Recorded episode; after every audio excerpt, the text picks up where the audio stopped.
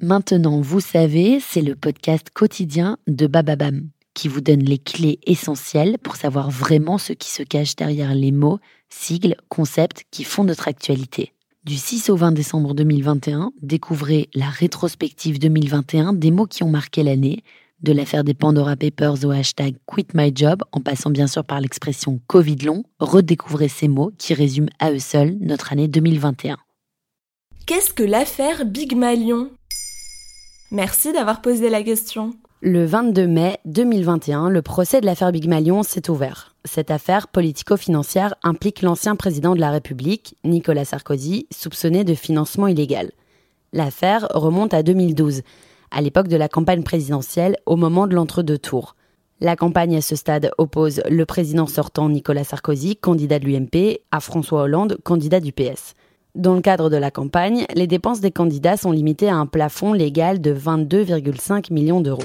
Tout dépassement implique l'annulation totale du remboursement des frais de campagne. En fait, dans ce procès, il est reproché à Nicolas Sarkozy d'avoir édité de fausses factures afin que les montants dépensés pour sa campagne restent bien inférieurs au plafond prévu par la loi. Mais pourquoi appelle-t-on cela l'affaire Big Malion parce que le prestataire de service qui organise les meetings du candidat Sarkozy est une société intitulée Big Malion. La boîte de communication dispose d'une filiale spécialisée dans l'événementiel.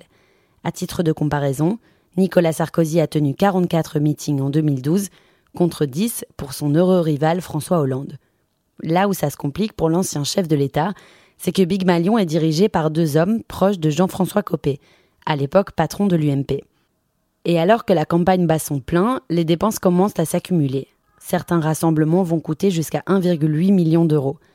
À peine une quinzaine de meetings organisés et déjà le plafond est atteint. Le comptable de l'UMP a beau tirer la sonnette d'alarme auprès du directeur de campagne de Nicolas Sarkozy et du candidat lui-même, rien n'y fait. Il faut donc masquer ces dépenses exorbitantes. Exactement. Et l'équipe de campagne trouve une petite astuce. Elle demande à Big Malion d'éditer de fausses factures pour des prestations qui n'ont jamais eu lieu. Les factures sont directement adressées à l'UMP et non à l'association pour le financement de la campagne de Nicolas Sarkozy.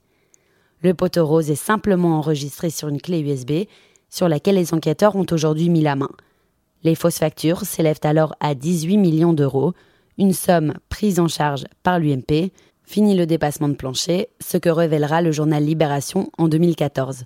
L'astuce des fausses factures est d'ailleurs confirmée par l'avocat de la société Big Malion. Mais alors, qui est jugé aujourd'hui? Nicolas Sarkozy pour financement illégal de campagne et 13 personnes pour complicité, escroquerie et usage de faux.